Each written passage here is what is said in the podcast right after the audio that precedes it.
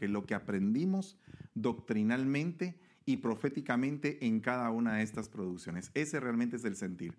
Hemos pasado unos días muy gloriosos recibiendo unas noticias extraordinarias. Nuestro hermano Santos Chinchilla de allá de Nueva Jersey se logró levantar en el nombre de Jesús. Estamos verdaderamente contentos, pero muy contentos de todo lo que ha estado sucediendo. Han habido muchos milagros, muchas cosas maravillosas que el Señor ha hecho. Y lógicamente también han pasado situaciones muy dolorosas para algunas familias pero eh, hay algo muy importante en la vida del cristiano y es el hecho de que cuando alguien parte a la presencia del Señor, nosotros sabemos que hay un santo que es recibido en los cielos. Y definitivamente, aunque nosotros quedamos muy dolidos o quebrantados aquí en la tierra, sabemos que nuestra, la persona que ha partido a la presencia del Señor, nuestro familiar, ha sido bien recibido en la patria celestial. Así que en todo esto ha sido un tiempo de definición. Eso es eso es algo muy claro, muy entendido. Han habido muchas cosas que han estado pasando últimamente, no solamente aquí en Estados Unidos, sino que alrededor del mundo. Eh, cambios que no esperábamos. Y uno de los cambios más tremendos es precisamente este, que aunque no podemos estar presencialmente eh, todos juntos en armonía en la iglesia, lo estamos a través de las redes y que esto definitivamente ha sido un impacto muy grande porque antes pues tal vez no teníamos la bendición de poder saludar a muchos hermanos en otros países y ahora eh, tenemos esa bendición de que se conectan de diferentes lugares y que estamos todos muy contentos de saber que en Veracruz, que en Chiapas, que en Oaxaca, que en, en Perú, en Ecuador, en diferentes lugares, eh, ha sido una gran bendición estos, estos momentos tan especiales de poder compartir la palabra con ustedes. Así que estamos muy gozosos, estamos verdaderamente muy felices y quisiera, antes de poder orar, Quisiera dar algunos, algunos eh, saludos. Esta noche es una noche muy especial porque durante el tema quisiera que ustedes mandaran sus preguntas. Aquí tengo mi celular y estoy viendo quienes nos están escribiendo y nos están eh, saludando también. Yulisa Palma, siempre Amparito Martínez, Ana Reina Sarcenio, eh, Sonia Argueta, Verónica de León, también está Aleida Panasic, eh, Cecia Ordóñez, Victorio Hernández, José Luis Palacios, bueno, una gran cantidad de personas, eh, José Frank Rodríguez, Julia López, eh, Lesbia Velázquez, bueno, una gran cantidad de personas nos están, nos están escribiendo, como siempre, mandándonos sus saludos y gloria a Dios por esta noche tan hermosa. Vamos a orar en el nombre poderoso de Jesús y le vamos a, a Francisco Beltrán también desde Napa, California. Que Dios te bendiga, hermano Frank. Qué agradable saber que nos estás viendo y gloria sea al Señor por todo esto. Así que vamos a pedirle al Señor misericordia y le vamos a dar gracias al Señor por todas las cosas que Él nos da. Padre, en el nombre poderoso de Jesús te damos gracias, te bendecimos Señor en esta noche, te suplicamos Padre de misericordia que nos auxilies en, la, en el traslado de tu palabra Señor, que nos ayudes Padre con tu santo y poderoso Espíritu operando dentro de nuestra vida para poder ser de edificación, de exhortación, de consolación, de guianza a tu pueblo Padre para que se conduzcan con la lámpara a sus pies que es tu palabra. En el nombre poderoso de Jesús te damos gracias y te bendecimos, Señor. Amén y amén. Gloria a Dios, hermanos. Primero que todo, quiero comentarles de que hace muchos años, pero muchos años ya, todavía estaba yo en Guatemala antes de venirme a San Francisco, eh, se entregó una doctrina muy hermosa acerca de las alas ministeriales. El tema del día de hoy se llama En la aljaba del salmista y el disco que vamos a platicar con ustedes, que vamos a compartir con ustedes, se llama Bajo tus alas. Y eh, me recuerdo que esa enseñanza fue algo muy hermoso porque eh, fue una de las enseñanzas que marcó mi vida. Y me recuerdo como que hoy fuera cuando eh, nuestro amado apóstol Sergio Enríquez estaba compartiendo el hecho de que las alas de la gallina representaban al ministerio profético. Entonces me di cuenta de aquel versículo donde decía, oh Jerusalén, oh Jerusalén, cuántas veces quise juntarte como la gallina junta a sus pollos debajo de sus alas. Pero en lugar de esto, todos los profetas que te envié, tú los apedreaste, los lastimaste y todo eso. Bueno, entonces entendí que las alas proféticas eran las alas de la gallina. También vi que el apóstol Pedro, cuando había cometido el gran pecado de haber, de haber ah, negado al Señor, un gallo le avisó lo que había hecho. de acuerdo a la palabra que el Señor Jesús le había mostrado. Entonces, tomando en cuenta eso, pues definitivamente el, el, gallo representa el ministerio profético. Y entonces viendo toda esa panorámica empezamos a ver las alas del halcón, que representaba el ministerio magistral por lo agudo de la visión del halcón. Vimos las alas del águila, que dice que cuando agita sus alas, inquieta a sus, a sus aguiluchos para que salgan a volar, que son las alas apostólicas.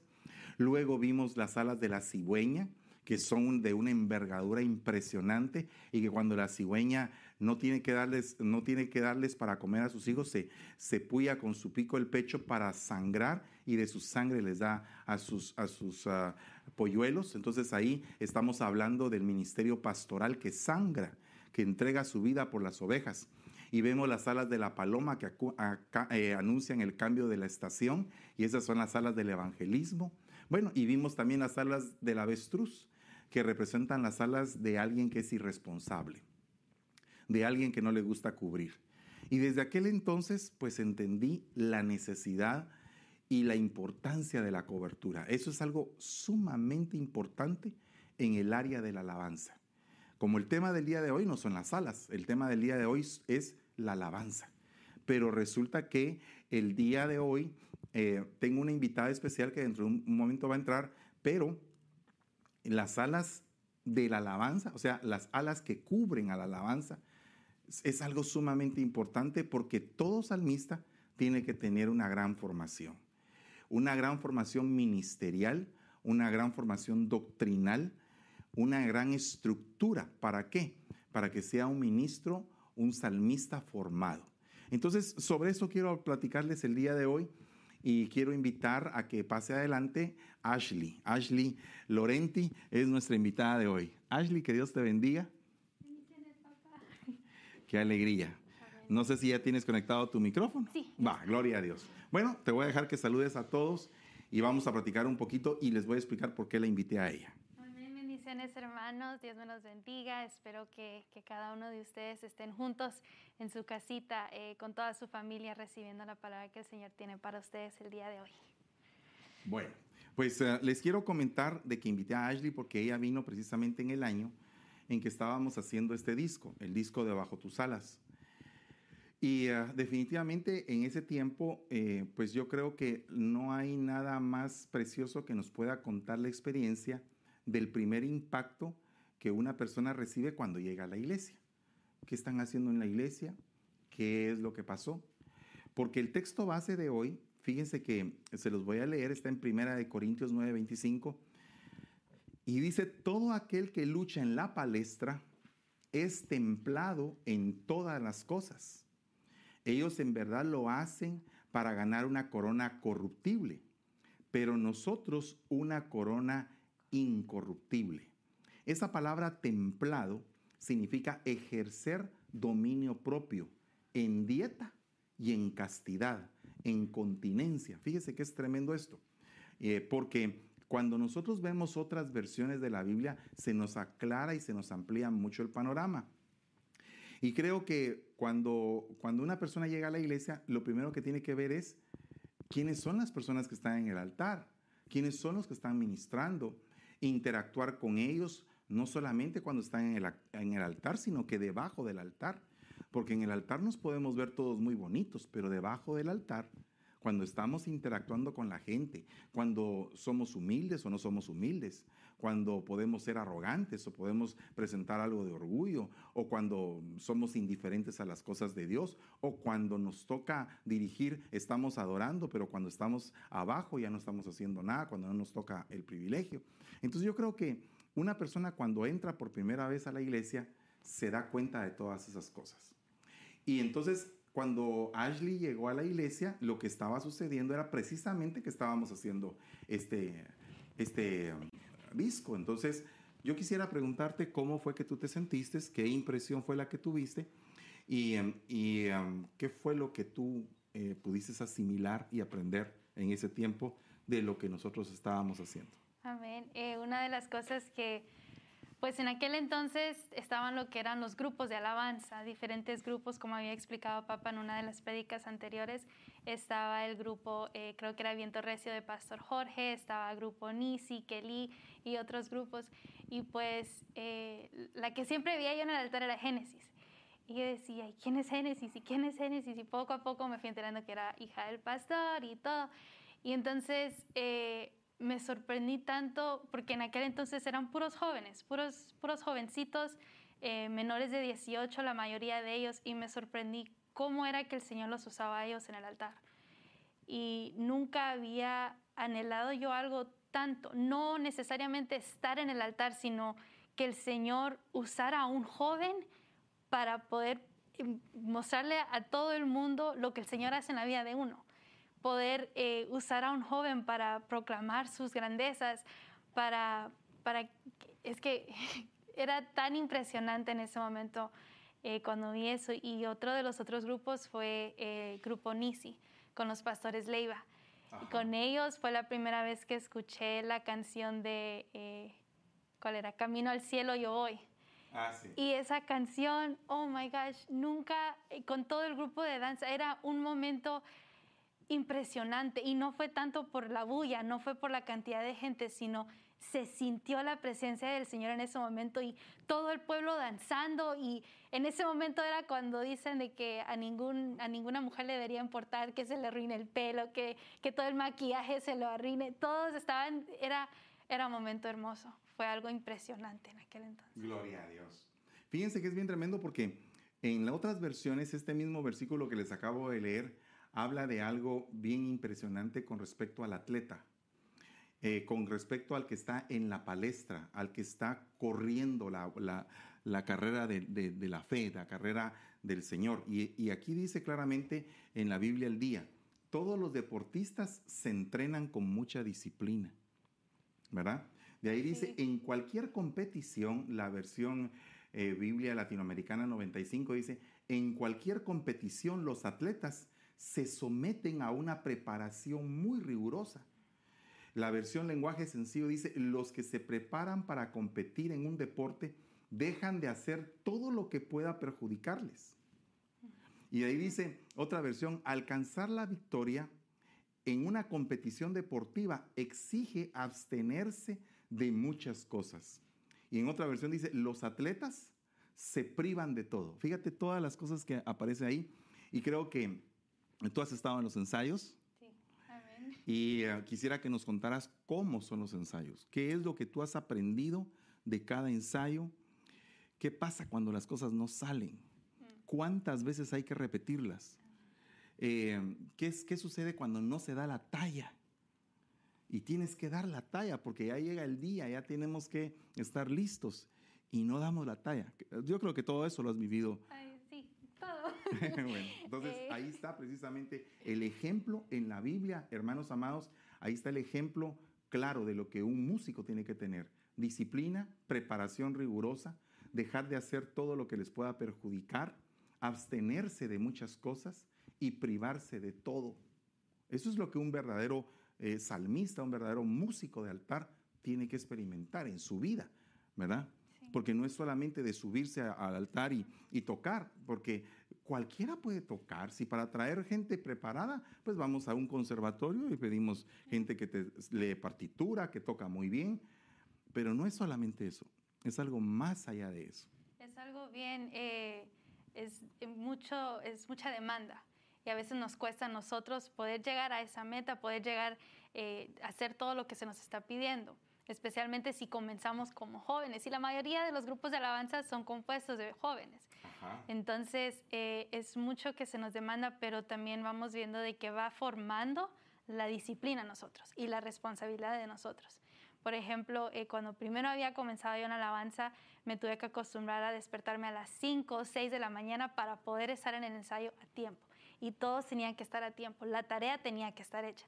Una persona no hacía la tarea y hacía que todo el resto del grupo se atrasara en lo que tenían que hacer por una persona. Hay un, hay un um, dicho en inglés que es, eh, we're as strong as our weakest link. Somos eh, igual de fuerte que la persona más débil. Entonces, eh, una persona que no hiciera su tarea, ya todo el grupo ya sabía, aquí no vamos a quedar en una canción. Y pues fue pasando el tiempo y cuando... ¿Cuántas veces, ahorita, quédate ahí un momento, ¿cuántas veces se puede repetir una canción en un ensayo cuando alguien no dio la talla? Santo Padre. ¿Cómo se le eh, quedan viendo los demás músicos a ese que no dio la talla? Bien, se enojan. Y llega un punto donde, porque estamos tratando de perfeccionar, o, bueno, estamos tratando de trabajar con la persona que no hizo su tarea, de que todas las demás personas, tanto que nos cansamos de estar escuchando lo mismo, tocar lo mismo, que todo el grupo se, se sienta, se empieza a sentir de que empieza a caer el ambiente. Y ya uno como que ya no lo disfruta, sino que es una carga. Y ese es el problema. Porque ya cuando el privilegio se hace una carga, o hasta el ensayo, o el trabajo, o lo que sea, ya uno no lo disfruta, entonces ya no quiere estar ahí. Y de ahí causa de que la persona diga, ah, no puedo llegar por tal cosa, y no puedo llegar por la otra. No, es que cuando en realidad es de que no quiero pasar todas unas cinco horas haciendo lo mismo y lo mismo por una persona que no ensayó. Ese es el gran problema. Imagínense, hermanos, lo tremendo que es, porque nosotros lo vemos desde afuera y vemos que todo está sonando pues bonito, agradable, pero no sabemos qué es lo que está pasando atrás. Y entonces muchas veces eh, cuando un músico no da la talla, puede ser incluso piedra de tropiezo para los que sí dieron la talla. Eso es algo bien tremendo, porque la Biblia dice, hay, hay de aquel que es piedra de tropiezo de los demás. Y si todos los demás pierden el gozo para ensayar por esa persona que no dio la talla, por esa persona que no se preparó, que no se esforzó. Básicamente esa persona no demostró el amor hacia el Señor. Eso es lo que estamos hablando, porque cuando tú amas al Señor, quieres dar lo máximo. Y llegas con toda tu fuerza, llegas con todo tu empeño a hacer eso. ¿Cómo cuántas horas crees tú que ensayaron las canciones de Bajo tus alas? Eh, ¿Te recuerdas tú de algún ensayo en particular que haya sido así como que fuera de toda talla? Bueno, hay dos. Una de ellas que, que disfruté mucho, actually, fue uno de los ensayos que fue antes del retiro de pastores que tuvimos aquí. Ajá. Porque teníamos que sacar todo el disco y tenerlo perfecto y listo para ese retiro. Y era, creo que fueron, fue casi toda una semana y un montón de, de sábados, todo el día. Eran 12 horas practicando y practicando y practicando. Y hacíamos sesiones, eh, nos enfocábamos en solo las trompetas y de ahí solo el coro, porque éramos los grupos más grandes, éramos las personas que teníamos eh, más instrumentos en la misma vez. Y de ahí la otra vez fue cuando estábamos aprendiendo el medley, que es el gospel, que es el medley que toca Jorge en el disco. Y ese medley, ese sí nos sacó de todo a todos. Fue un medley que me, me, gozo el poder aprenderlo y poder haber ensayado todo eso porque fue uno que nos formó a tener paciencia con uno y el otro. Por tan difícil que era el medley, pero era algo impresionante, porque era hora tras hora y mira esto, y era ayudándonos unos a los otros. Mira que no entiendo esta melodía, no entiendo esta armonía, ¿qué hago aquí? ¿Qué hago allá? Mira, es así, y es así, y es así. Entonces fue algo donde se vio la coinonía entre hermanos en alabanza. Y era un grupo eh, gigante, los grupos que por la misericordia de Dios hemos podido tocar juntos en las proclamas, pero fue algo hermoso. Impresionante. Mira lo que dice acá en 1 Corintios 13.1. Si yo hablara lenguas angélicas, pero no tengo amor a agape, he llegado a ser como un metal que resuena o címbalo que retiñe. Esa palabra resonar se dice egeo en, en griego y retiñar se dice alalazo. Pero lo que a mí más me importa de esta, de este, de esta versión es de nada me sirve hacer cualquier cosa si no tengo amor. Entonces, ¿qué pasa con aquel músico que ataca el amor de los demás? Porque los demás aman al Señor, quieren servir, quieren ser un olor grato al Señor, quieren dar la buena, la buena medida, la buena talla. Y llega a esa persona que no quiere darla. ¿Qué es lo que en ese caso pasa? Es una, es una espina. Es una espina en el costado. Pero llega un momento en el cual él mismo se va autoeliminando, porque, porque todos van corriendo y él mismo se va quedando atrás, se va quedando atrás. Tristemente a veces hasta la persona como no se da cuenta de que, no quiero decir que ellos son el problema, pero que es una de las razones por las cuales se está quedando atrás, empieza a hablar y piensa de que son los demás que están contra de uno o que son los demás en contra de esa persona. Cuando en realidad es de que aunque tratamos de trabajar con esa persona, como no, no es como, es como un, un puzzle piece, un Ajá. cuadro, ajá, y como no quiere entrar donde tiene que ir y quiere ir a otro lado, entonces no, no termina toda la imagen. El asunto más tremendo es que la música es exacta, es como la matemática. Sí, exacto. O sea, un do siempre va a ser un do y no lo puedes apartar de ahí, es un do. Y si él o ella eh, tocan otra nota, pues se va a hacer notorio totalmente de que está tocando en otra nota. Aunque sea media nota, pero se escucha. Y especialmente para uno que, que es músico y tiene oído de músico, es algo que, que sí, como que alguien dice, alguien, alguien se equivocó ahí y hay que averiguar quién es y hay que arreglarlo de una vez, pero sí. Es, es impresionante eso, porque es algo exacto. Entonces, algo importante de que tiene que tener todo salmista es un amor por lo que hace. Amor por lo que hace. Entonces, en este disco, Bajo tus alas, como decía Ashley, para deberlo de sacar, lo primero que pensamos fue, vamos a hacer un resumen de todo lo que hemos hecho, de, los mejores cantos y los vamos a meter en un medley. Eso fue lo, como que la primera cosa que pensamos. Y empezamos a agarrar cantos que para nosotros habían sido muy emblemáticos, que los cantábamos desde hace años, y entonces los resumimos en un medley. Y entonces así fue como salió, sin saber que el día precisamente de pastores, en ese retiro, ¿te recuerdas tú? Tú estabas ahí. Que nuestro apóstol empezó a danzar y, y se volvió una gran bendición y una alegoría y empezó todo esto que ha sucedido a raíz de ese, de ese momento. Sí, amén. amén. Pero como que ese momento fue el frontera, fue el momento cúspide, fue como la meta alcanzada cuando llegamos hasta ahí.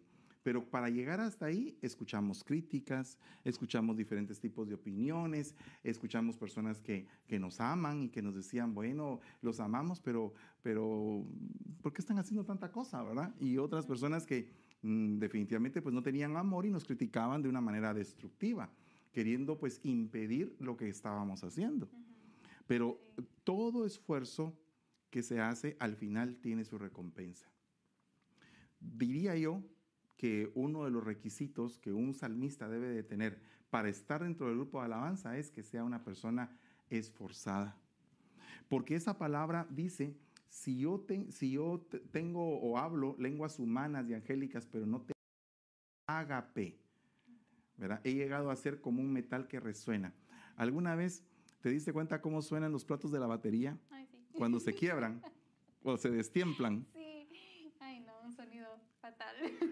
Eh, eh, y es bien tremendo porque a veces pasa en un concierto. Estás en pleno concierto y está el baterista y Y- ¡plac! se rompe. ¿Y ahora qué? Y ahora ese, ese, ese plato nos va a hacer falta porque ¿de dónde vamos a sacar un plato inmediato, inmediatamente? Entonces ahí hay, hay un punto muy importante porque cuando un plato se destiempla, un plato se quiebra, es como cuando un alma eh, está quebrada, está lastimada, está eh, deshecha y no tiene amor, ya no tiene amor, no quiere amar a nadie. Entonces como no ama a nadie, de nada le sirve hacer cualquier cosa. No lo quiere hacer, ajá. Eh, eh, no, no va a sonar bien. Porque esa palabra ágape significa festín de amor. Entonces, si yo hablo lenguas humanas o lenguas angélicas, pero no tengo festín de amor, de nada me sirve. Entonces, cada uno de los días que nosotros presentamos culto al Señor, tiene que haber un festín de amor. O sea, todos los amorosos tienen que subir al altar. Aleluya, que todos suban. Eh, que todos los que están en amor suban al altar del Señor y entonces el Señor va a recibir esa adoración de una manera impresionante. Tenemos que pedirle al Señor que nos auxilie también para que Él sea el que, el que pueda mover en nosotros ese tipo de amor, porque por nuestras propias fuerzas no podemos hacer nada. Pero esa, esa palabra, ese amor significa afecto, benevolencia, ¿verdad? Entonces, ahora, ¿cuán- ¿cuánta benevolencia se le debe de dar a una persona cuando no da la talla? Porque yo creo que hay dos tipos de personas. Una persona que no te va a dar la talla porque no tiene pues la capacidad y le tiene que orar al Señor para que el Señor lo, le dé la capacidad de llegar a la talla, pero que tiene amor Sí, y que quiere. todo el mundo ve que se esfuerza y que quiere y que lucha y que se pone a llorar y que clama y que se mete por alcanzar la talla. Ese es un tipo. Y está el otro que es un irresponsable que puede dar la talla pero que no la da no por irresponsable. Santo Padre, he visto los dos lados. ¿Verdad? Sí. Porque digamos que yo diría que a la persona que, que tiene amor pero que no da la talla, pues uno tiene que ser benevolente. Tal vez uno lo puede poner en otro grupo donde, donde están los que están un poco más o menos a su altura para irlo formando. Pero el otro es un irresponsable. ¿Qué dices tú? Habla tú de eso. Te voy a dejar a ti eh, que hables de eso.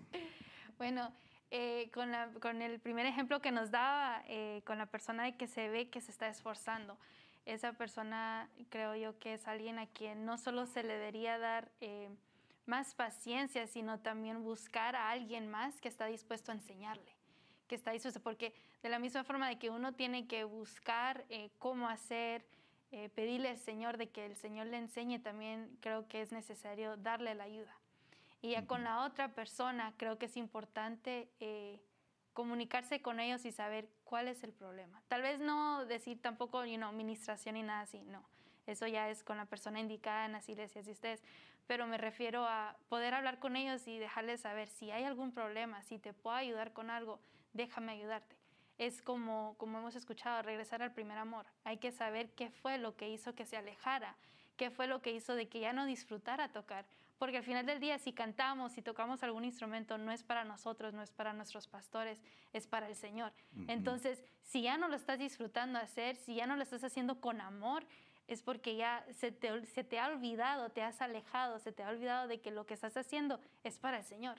Lo estás haciendo con amor para el Señor, por amor al Señor. Entonces creo que es importante poder saber con qué te puedo ayudar para que regreses a los pasos del Señor. Fíjate que es importante lo que dice Mateo 24, 12 debido a que habrá mucha maldad, el amor de la gente desaparecerá. Pero el que se mantenga hasta el final será salvo. Entonces, eh, vamos a hablar de algo. El encuentro del salmista de altar con la maldad.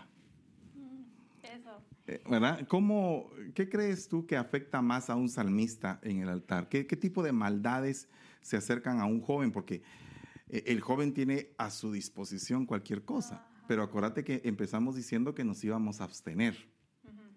Entonces, ¿qué es lo que, qué es, qué son las potestades que se le acercan al salmista para matarlo? Que el primero, el más, el, más fácil, por decirlo así, de la forma más fácil que el enemigo trata de atacarnos eh, como salmistas es a través de la música. Como somos músicos y queremos seguir creciendo, queremos seguir aprendiendo para poder incorporar cosas nuevas en la iglesia, hay que saber qué es lo que en el mundo técnicamente hacen.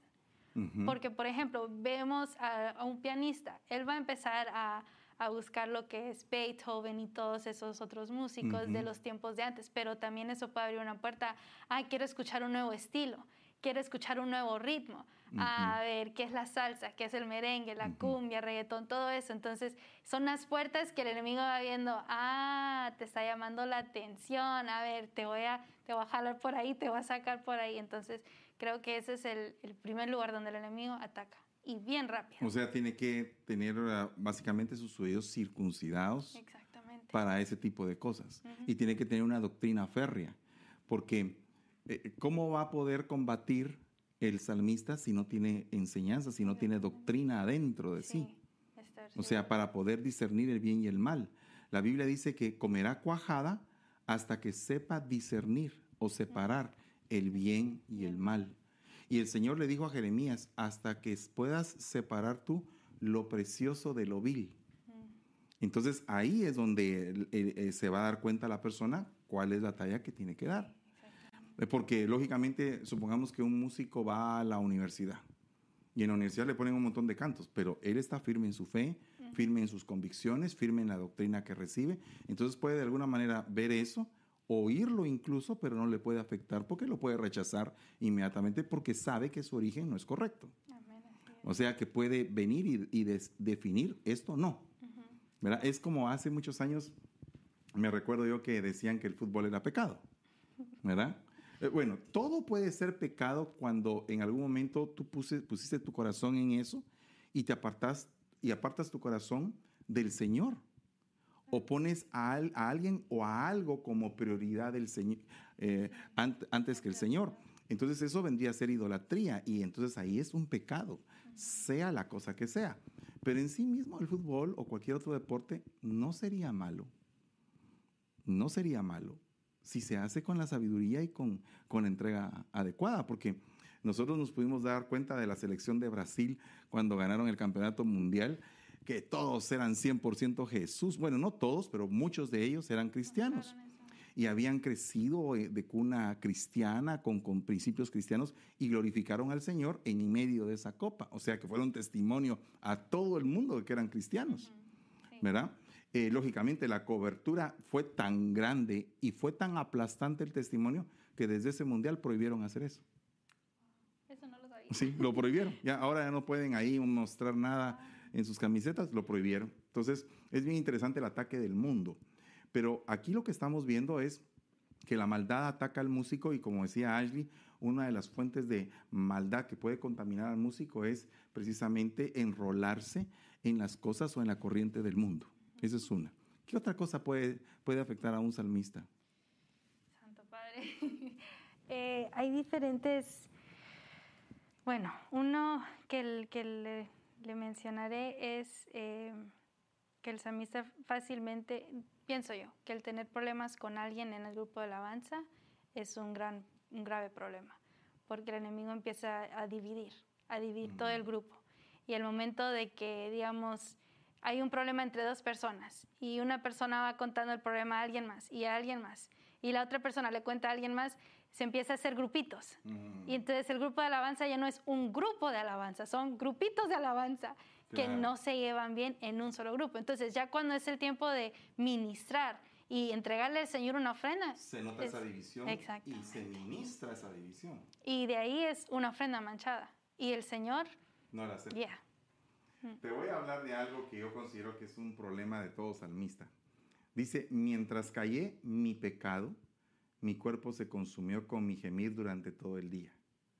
Confieso pues mi iniquidad afligido estoy a causa de mi pecado. Entonces, una de las cosas que lastima a un salmista es no ministrarse. ¿Verdad? Y creo que tú sabes de que cómo cuesta que los ministros, de que, los salmistas vayan y, que se vayan a, y que se vayan a ministrar. esto y esto. ¿Qué piensas tú de esa situación? Eh, me hace pensar en, en el verso que dice, guarda tu corazón de toda cosa guardada porque a veces no nos damos cuenta del pecado que hemos cometido y hay que pedirle al Señor la revelación, que Él nos revele a nosotros en qué área, en qué forma es que le hemos fallado a Él. Y de, entonces ahí es cuando va lo de la administración. Es importante para que el Señor vaya revelando eso a nosotros y que vaya quitando eso, porque a veces tenemos cosas en nuestro corazón que no nos damos cuenta que está ahí y hasta que es muy tarde y ya como que, ¿y ahora qué? ¿Ahora qué hago? ¿Qué pasa cuando un salmista se enamora de la persona equivocada. porque básicamente vamos a hablar de que estamos en un, en un tiempo, si estamos hablando de gente como de tu edad, estamos hablando del tiempo más como que más ah, adecuado para que se conozcan amigos, amigas y que de repente pues pueda más adelante, en un par de años, suceder un matrimonio. Entonces están en ese momento peligroso, ¿verdad? Que incluso la misma pareja que se consigan nos pueden bajar del altar. ¿verdad? O los pueden enfriar, o pueden hacer que pequen y que se sientan mal con el Señor y que ya no estén bien. Sí, eso sí. ¿Verdad? Creo que, que especialmente, como dice usted, personas de, de, mi misma edad, ya cuando van conociendo a otras personas, en el momento que ya están interesados, ya quiero algo más serio, ya quiero casarme un día, algo así, es otra vez, es una puerta. Que, fácilmente el, el punto, digamos, es de que se van a casar un día y lo van a tratar de hacer todo correctamente pero poco a poco los mensajes en la noche, eh, salimos aquí solitos, salimos allá solitos, entonces esas son eh, como que tentaciones y voces que empiezan a afectar y entonces es una caída que el enemigo no tienes quien te lleve a tu casa yo te llevo en mi carro. Exactamente y es un gran problema. Y dicen ah no es que era para ayudarlo ayudarla y pues entonces alguien alguien una autoridad sobre ellos diría ah, está bien vaya comprendo entonces lo correcto sería que el varón se vaya con el varón, que la dama se vaya con la dama, Ajá, para evitar cualquier problema así. Es algo bien tremendo y, y, que sucede muchas veces en los grupos de alabanza, principalmente cuando el, alabanza está creciendo, el enemigo no quiere que la alabanza crezca. Si por el enemigo fuera, nos destruye a todos y el Señor es que no le da permiso. Pero la realidad es que muchas veces el enemigo ataca y, eh, y vulnera el rebaño por, por esa situación, porque eh, se empiezan a abrir puertas por una mala conducción. por una mala conducción de vida. Primero que todo, yo pienso que no estamos hablando de, un evento prematrimonial, pero creo que una cosa muy importante es que todo salmista, ya sea hombre o mujer, deben de darse a respetar primeramente y segundo, deben de saber que si van a establecer una relación, no es para estar jugando con la persona, no es para estar eh, quedando mal, sino que es para hacer lo correcto lo correcto, porque lo correcto va a traer cosas correctas. Lo correcto va a tener metas. Lo correcto va a tener una ruta de claridad y de transparencia. Lo correcto va a estar amparado en la Biblia. O sea, todo lo que es correcto nos va a ayudar, pero lo que se hace incorrectamente nos va a destruir. Yo dije, oh Señor, dice Salmo 41, 4, y lo está hablando el salmista, ten piedad de mí, sana mi alma porque contra ti he pecado. Entonces lo que tiene que haber es un tiempo de sanidad del alma. Sí. ¿Verdad? Pero ahora el problema es que el salmista esté enfermo no porque se le haya acercado a alguien, no porque se haya peleado con los hermanos del grupo, no porque de alguna manera no tenga o no quiera él una intimidad con el Señor, sino que porque su alma está lastimada desde la casa. O sea, el salmista libra una batalla en su casa con papá, con mamá, con hermanos, o, siendo papá el salmista, o siendo mamá la salmista, con su esposo, y que tiene que llegar a la iglesia eh, saliendo casi que de una batalla para llegar a la iglesia, al altar. ¿Verdad? Supongamos una, una jovencita que está herida en su casa y que va a la, a la, a la iglesia a batallar pero ya, ya batalló en la casa, ya tiene una batalla, una guerra espiritual en casa y aparte ir a presentar, a presentarse delante del Señor, a seguir batallando contra las entidades espirituales. Es un cansancio tremendo. ¿Verdad? Tiene que estar continuamente acercándose al Señor, porque si no se viene abajo, se decepciona. Punto uno. Punto dos sería que el salmista es casado o la salmista es casada y que tiene problemas con la pareja y tienen que ir a ministrar. Entonces, eh, ahí es otro tipo de batalla. ¿Has visto tu gente que llega cargada al ensayo por el problema que tienen en su casa encima? ¿Verdad? Se ha visto. O por el problema que tienen en su trabajo. Y es algo bien difícil para poder, eh, porque uno tiene que, que ser eh, understanding, tienen que comprender a la otra persona, tienen que entender de que no hay que, atacar a esa persona, no hay que decirle, ¿por qué no estás haciendo lo correcto? ¿Por qué no ensayaste? ¿Por qué no lo otro? Hay que entender, ok, esta persona está pasando por algo. Ese es otro punto, porque puede ser que no sea ni por irresponsable, ni tampoco sea porque no puede, sino que porque está teniendo una gran batalla. Exactamente. Entonces uno tiene que, que entender eso y saber, ok, hay que cuidar a esta arma, a esta alma, hay que hay que estar pendiente de ellos 24/7, hay que asegurarnos de que lo que está pasando en su hogar hay que orar por ellos. Algo importante que, que por la misericordia de Dios he aprendido aquí es qué tan importante es el grupo de intercesión. Es mm. tan importante cuando una persona está batallando algo, a veces ni sabe ellos de que la demás gente está orando por ellos. Y esa oración el Señor la escucha y Él va contestando. Entonces es importante de que como un grupo de alabanza, no solo tener una intimidad con el Señor, sino también tener una intercesión, una oración juntos como grupo por las demás personas, no solo por mi propia necesidad, sino también por todos los demás. Y uno como líder estar pendiente, Padre, ayuda a esta persona. No sé, probablemente no tienen problemas, pero ayúdalos ayúdalos, está pendiente de ellos todo tiempo. Dice Salmo 51.2, lávame por completo de mi maldad y límpiame de mi pecado. He aquí yo nací en iniquidad y en pecado me concibió mi madre. Entonces aquí es otro punto más, o sea que hay que ver, hay que ir como demarcando cada una de las cosas que el salmista le está pasando y está descrito en el libro de los salmos. El salmista se siente oveja en el Salmo 23, el salmista se siente protegido en el Salmo 3, el salmista tiene una, un, camino bien fijo en el Salmo 1, así en el Salmo 40 el salmista le activan su boca después de estar en el foso de la desesperación, en el Salmo 100 al salmista le enseñan a servir. Entonces e, el salmista está dando una lección de doctrina a otros salmistas. Entonces aquí dice, lávame Señor. Entonces aquí es el arrepentimiento del salmista. Todo eso es bajo tus alas. Porque bajo tus alas es cobertura. La cobertura tiene que estar al tanto de lo que está sucediendo. Entonces, todo eso es bajo tus alas. Cuando tú colocas a una autoridad en el grupo de alabanza o a las autoridades del grupo de alabanza, esas autoridades vienen a ser como un ala extendida de las alas del ministro principal que cubre toda la iglesia. Entonces, ¿qué pasa cuando el ministro que cubre toda la iglesia tiene un corazón, pero las autoridades tienen otro corazón? No es la misma visión. No es la misma visión, pero puede ser que también no sea el mismo consuelo. Puede ser que no sea el mismo trato, porque no se conoce la visión del que está arriba. O sea, una vez que hay una desconexión entre la autoridad delegada y la autoridad general, los que sufren son los, los subalternos. Porque empiezan a ver el, el, problema, empiezan a ver la división, empiezan a ver uh, el, nuestro, nuestra cobertura general quiere una cosa, pero esa persona no quiere cumplir, quiere hacer otra cosa. Entonces empieza a ver de que hay un problema. Entonces hasta las personas que están debajo del líder de alabanza empiezan a preguntar, ¿qué hacemos? ¿A quién le hacemos caso? ¿Seguimos con lo que nuestra cobertura primordial quiere o hacemos lo que nuestro líder quiere?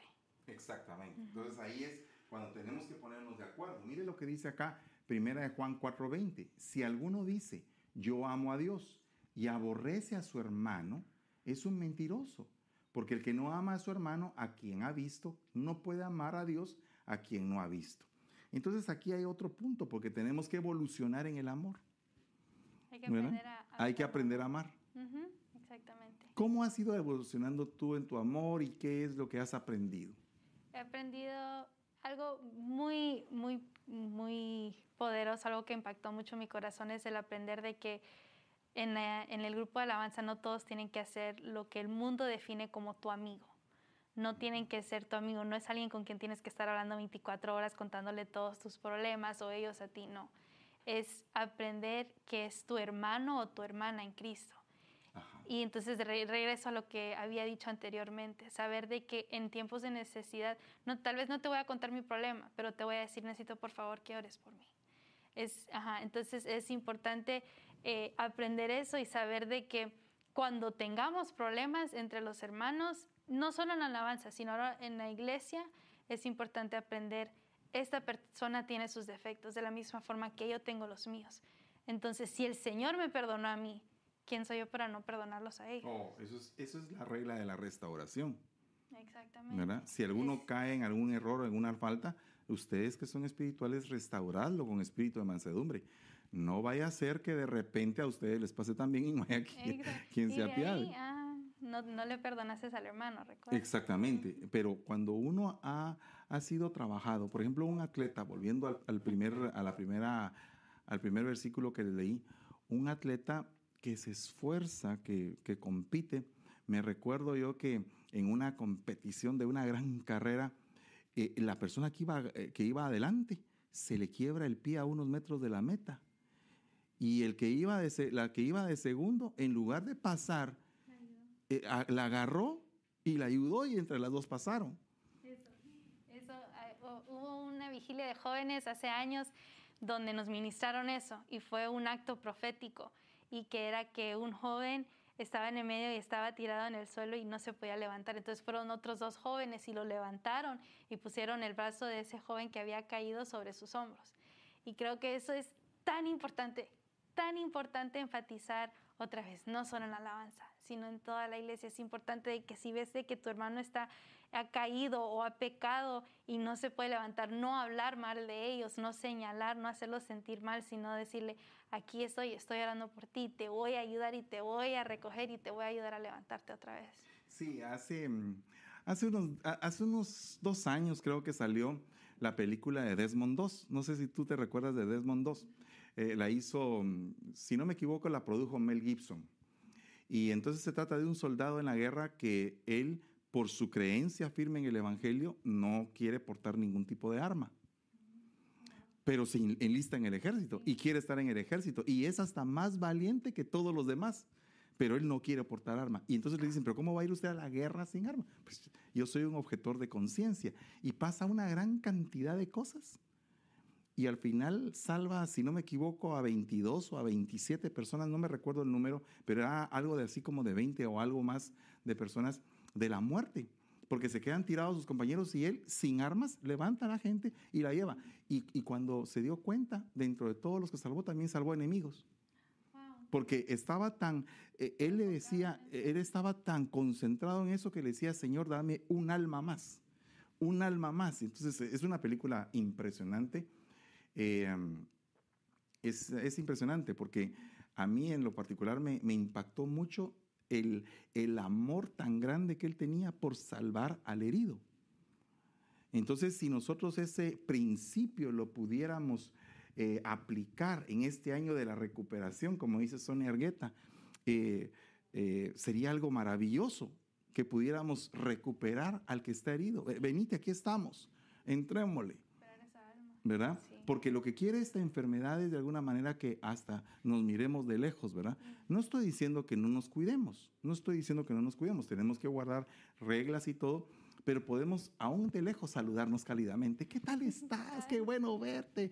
Así, hacer señas, ¿verdad? Eh, que, que sea algo eh, que la gente sienta que nosotros tenemos un calor muy, muy grande por los demás. Y entonces todo aquel que llegue al grupo de alabanza, cuando llegue va a sentir ese calor, ese apoyo. Venite, toquemos y todo. Mira, eh, yo me recuerdo claramente, yo, yo no soy músico ni tampoco lo he sido, en todo este tiempo eh, soy músico de corazón, pero no soy músico de acción porque no toco ningún instrumento. Pero mm, habíamos ido a un retiro muchos años antes, ya ni siquiera era yo pastor, ni siquiera era servidor. Y fuimos a un retiro y el baterista no llegó. ¿Y qué hacemos? Dijo alguien. Entonces el líder de la alabanza me dijo a mí, hey tú, ¿querés tocar la batería? Y yo le dije, yo nunca he tocado la batería. Ah, tan fácil que es. Hace esto. Un par de baquetas y taca, taca, taca, taca, taca. Y vamos a tocar solo corridos, me dijo. Mira, yo me sentí el mejor baterista del mundo. Le estaba tocando al Señor. Nunca había tocado. Era algo extraordinario para mí. Entonces ahí aprendí yo el valor de que alguien que te tome en cuenta. Cuando nadie, nadie se fija en ti, alguien te toma en cuenta y ese alguien, puchica, puso confianza en alguien que tal vez nadie confiaba. Entonces así han salido personajes muy importantes de la humanidad. Eh, no me refiero solamente a cristianos, sino que gente que no era cristiana y que de repente alguien se fijó en ellos y, y, los, los tomó y los rescató. un ejemplo claramente de eso. Les hablo mucho de los superhéroes, hermanos, porque tengo un hijo y tengo...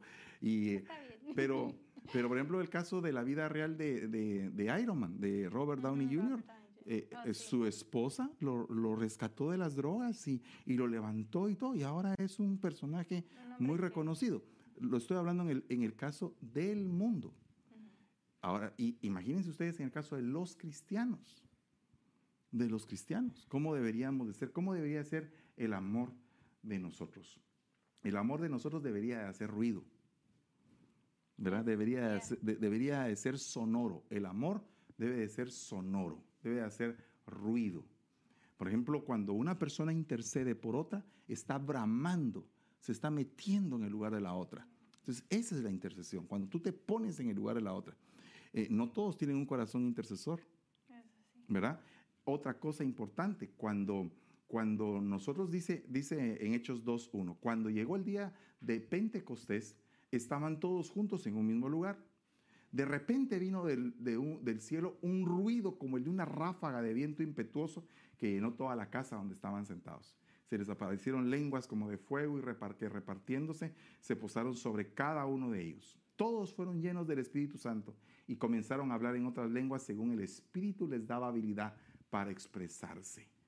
Entonces aquí vemos un momento de unidad, un momento de oración, un momento de una ráfaga, una cosa, un estruendo de gloria, ¿verdad? ¿Has visto eso en la alabanza? Sí, Santo Padre, cuando es algo, es algo que, que dice uno, se queda en shock porque es algo que, que ve a uno a todo el grupo metido, no es a una persona, sino que es a todos y es, se nota, se siente que están todos en el mismo fluir y no fue algo que he aprendido con el grupo de alabanza es de que no es que solo el líder se meta, entonces va a ser que todos los demás se meten, no, cada uno se tiene que ir metiendo. durante la alabanza y tener ese momento de intimidad con el Señor. Entonces, cuando se ve de que cada uno tuvo su momento, que cada uno se metió con el Señor, es algo impresionante, algo hermoso. Es, es I love it, es hermoso. Dice aquí la palabra, dice, y el Señor estaba con Josué y su fama se extendió por toda la tierra. Ahora vamos a hablar de la fama del salmista. Eso es algo que hay que tener cuidado, es así. ¿Pero será algo malo? No. Si el Señor está contigo vas a alcanzar fama. Exacto. El punto es qué vas a hacer con ella, porque la palabra del Señor dice en Ezequiel 16, 14, entonces tu fama se divulgó entre las naciones por tu hermosura, que era perfecta, gracias al esplendor que yo puse en ti. O sea, que no era por ella, Él puso el esplendor. Pero tú confiaste en tu hermosura y te prostituiste a, a causa de tu fama y derramaste tus prostituciones a todo el que pasaba, fuera quien fuera. Entonces, aquí hay un punto muy importante, porque no es mala la fama. La Biblia lo dice, que el Señor Jesús tenía fama. Mientras más hacía esas cosas, su fama crecía más, porque el respaldo de Dios estaba en él, con él. Entonces, cuando nosotros estamos en algún momento siendo más notorios, tenemos que ser cuidadosos, porque junto con la buena fama puede llegar la mala fama Y alejarnos. y alejarnos. Entonces eso es algo bien tremendo, porque oiga, oye lo que dice acá, cuando la reina de Saba oyó de la fama de Salomón, por causa del nombre del Señor, vino a probarle con preguntas difíciles. Bueno, entonces ahora resulta que el salmista alcanzó fama a causa del nombre del Señor. Sí. Pero ahora resulta que viene alguien y le pregunta, y le pregunta cosas difíciles de la Biblia y no sabe nada. ¿Verdad? Sí. ¿Verdad que sí? Porque a veces pasa eso, que hay, eh, eh, digamos que personas que eh, son muy connotadas, pero que cuando uno los pesa doctrinalmente, no tienen, no tienen enseñanza. Entonces, eso es un problema. De ahí la pregunta sería qué es lo que le está ministrando al pueblo entonces, porque no conoce. ¿Qué tendría que pasar con la formación de un muchachito que entra al grupo de alabanza? Tiene que tener sus doctrinas. ¿Qué, es lo que tendrías que hacer? Primordialmente es tener la doctrina, saber eh, uno de la palabra del Señor y también ir conociendo la visión de la iglesia y conociendo la visión del pastor, porque las dos cosas van de mano. Es importante saber la doctrina, la palabra del Señor, saber eh, qué, en qué es la base de toda la iglesia. Porque entonces de ahí, por ejemplo, una pregunta bien fácil que creo que se la han hecho a la mayoría de las damas por lo menos, ¿por qué es que se usan velo?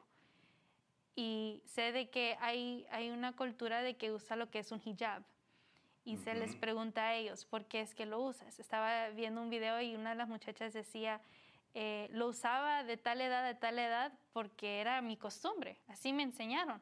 Claro. Pero hasta los 18 años aprendí yo por qué es que se usaba, entonces ahí decidí yo, lo voy a hacer porque lo he entendido y yo lo quiero hacer, no porque Claro. me lo forzaron. Entonces son cosas así, ¿por qué es que ministras en alabanza? ¿Qué es lo que estás ministrando en la alabanza? ¿Por qué es? ¿Es porque te lo han enseñado, te lo memorizaste, es lo que quedó en tu, en tu mente o es algo que has entendido y ha llegado a tu espíritu y a tu corazón? Claro. Eso es algo muy importante, la doctrina. Entonces, nosotros tenemos que estar apegados a la doctrina, hermanos.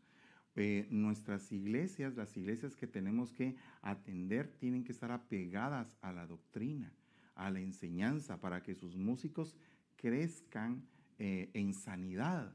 Porque si un músico puede ser muy- técnicamente muy preparado, pero tiene que tener doctrina para que cuando venga eh, a preguntar a causa de la fama, por causa del nombre, entonces que las preguntas, si son difíciles, las pueda contestar.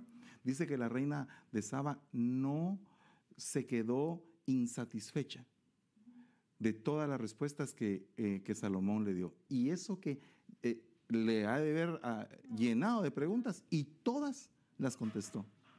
Entonces, es importante que nosotros sepamos por qué es que estamos haciendo las cosas en la iglesia. Porque dice la serpiente era más astuta que cualquiera de los animales del campo que el Señor había hecho.